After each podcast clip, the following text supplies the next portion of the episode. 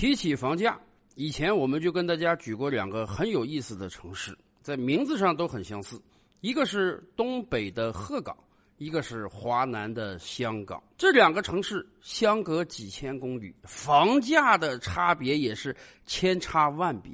鹤岗房价多少钱一平呢？在某些很低的区域啊，恐怕连一千块钱都用不上。网上不知道有多少人 因为这个便宜的房价而来到鹤岗，发现用两三万块钱啊就能买到几十平米的一室一厅或者两室一厅，还都是楼房啊，还都是有产权的房子啊。而且最近一段时间以来，有很多网友翻出来啊，在东北有若干的小县城，那个房价比鹤岗还要低，甚至有的地方你花不到一万块钱。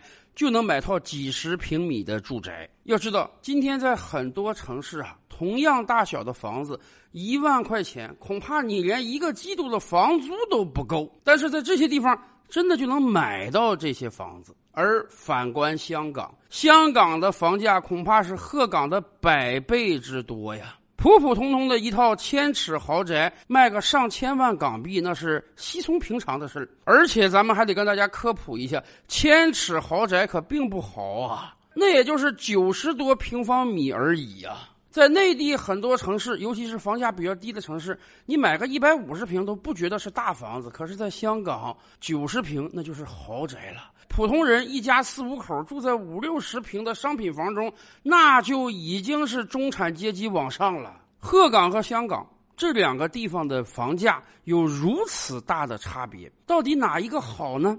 说实话，哪个都不好。对于鹤岗这样的城市而言，之所以这些年来房价下降，就是因为有很多地方啊经济发展的不好。留不住人才，尤其是留不住年轻人。大量的人口流失，使得房子不值钱了。这真让我们重新体认到了一个事实，那就是只有人才是最可宝贵的。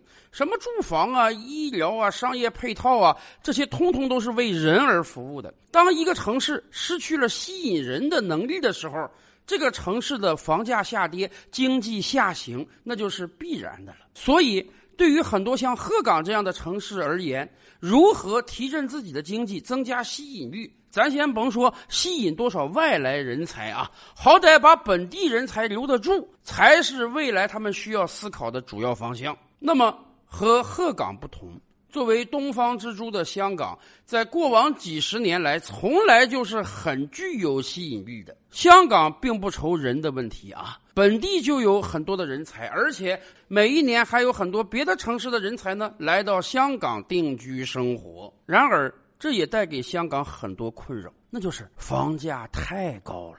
核心区动辄一平米二三十万港币。很多偏远的地方，那十几二十万港币一平也是非常正常的事。我们都知道，香港收入高，可能你就是干个保洁、保安啊，在餐馆中刷个盘子、刷个碗啊，你一个月都能挣个一万多港币。可是架不住香港的花费大呀，而且房价高是会传导到民生经济的每一个层面的。你想，房价高，它房租就得高啊。普通人买不起房子，租房子，那你可能月收入的三分之一到二分之一得拿出来租房。商家开店是需要店面的，店面租金很高，我这个商家必须把单品的价格提上来，否则我连房租都挣不出来。所以，虽然香港人的收入很高，但是香港人的支出更高。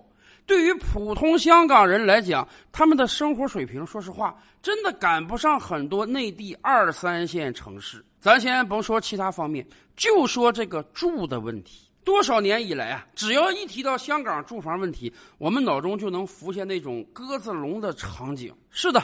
到内地很多二三线的中产阶级家庭可以享受到一百平、一百五十平甚至两百平的大平层，甚至郊区别墅的时候，香港的中产阶级就是窝在鸽子笼中的。而且，说实话，你要是能在香港买个几十平的房子，那你绝对算是有钱人了。因为毕竟香港还有大量的根本买不起房子的人。香港普通的中产阶级，一家四口或者一家五口，买个五六十平的房子怎么住？哎，香港的开发商非常厉害啊，人家非常善于把五十平的房子都给你搞出三室一厅来。当然，那个卧室啊、卫生间呀、客厅啊、餐厅啊、厨房啊，小的可怜。但是，相比于另一半的香港人，这些买得起房的人已经算是很幸运了。还有一多半的香港人是绝对买不起房子的，他们的居住环境是什么样的呢？大家听说过“汤房”这个词儿吧？什么叫“汤”？分割的意思，就是明明盖出来给一家人居住的房子呢，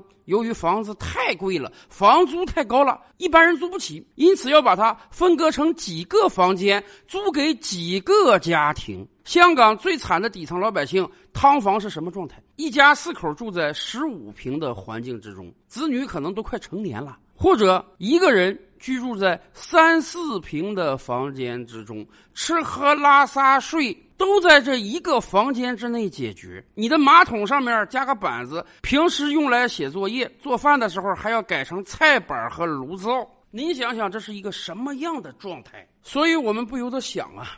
作为一个普通人，到底是到鹤岗这样一个经济下行，但是房价特别特别低的城市生活舒服呢，还是到香港这样一个很多人都争着去，但是以你现在的收入水平，只能住在汤房能舒服一点呢？显然，这两种生活都不应当是我们所盼望的。那么，香港的居住问题能够解决吗？现在是到了要解决的时候了。以往我们就跟大家讲过啊，我国香港的经济很像另外一个国家新加坡，这两个地方从经济总量啊、人口啊、规模上，都有点不相伯仲的感觉。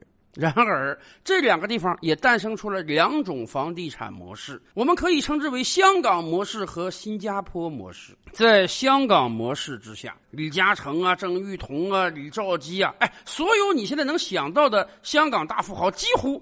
都是房地产商出身。然而，新加坡呢？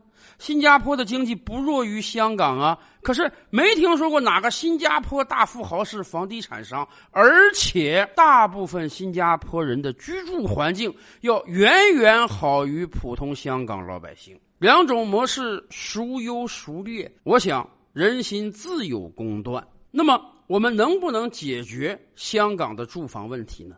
一定是能的。国庆前夕。中联办的很多领导就深入到最基层去看一看香港最底层的老百姓的居住环境到底有多差，访贫问苦，了解到老百姓最根本的需求。这个事儿我们终于开始干了，而且这一次一出手，我们就是大动作，要彻底解决掉香港未来的住房困难问题。十月六日。香港特区行政长官林郑月娥在本届特区政府最后一份施政报告中提出，要建设香港北部都会区，涉及面积达三百平方公里，可容纳二百五十万人居住，增加的就业岗位就超过六十五万个，并在北部都会区建设国际创新科技中心。同日，特区政府公布了北部都会区发展策略。香港的面积有多大？一千多平方公里。绝对的弹丸之地。可是大家知道吗？长久以来啊，真正的香港连一千平方公里都没有，大概只有两三百平方公里而已。为什么？你到香港旅游，你到香港参访的时候，大部分人的行踪啊，其实只集中在香港岛和九龙部分地区。原因很简单，这是过去上百年来香港发展的精华。那鳞次栉比的摩天大楼，那如梦如幻的维港景象，都只是在这南部的核心区。大部分香港人实际上也就集中在这二三百平方公里的辖区之内，所以香港房屋问题才非常严重。大部分香港人才买不起房，只能挤在拥挤的汤房之中。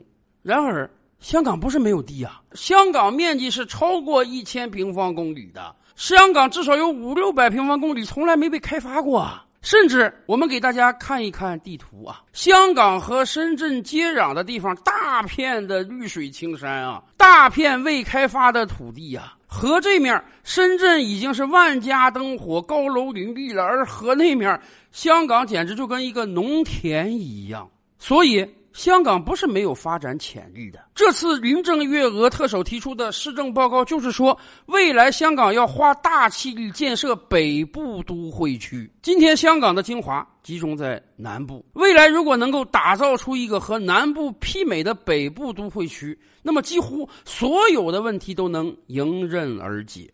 一方面，可以找到香港经济发展的新思路、新办法；另一方面，这个北部都会区未来可以容纳超过二百五十万人居住，您想想，有多少香港底层老百姓可以因此而住上大房子？其实，香港住房问题的核心很简单，就是长久以来啊，供给严重不足。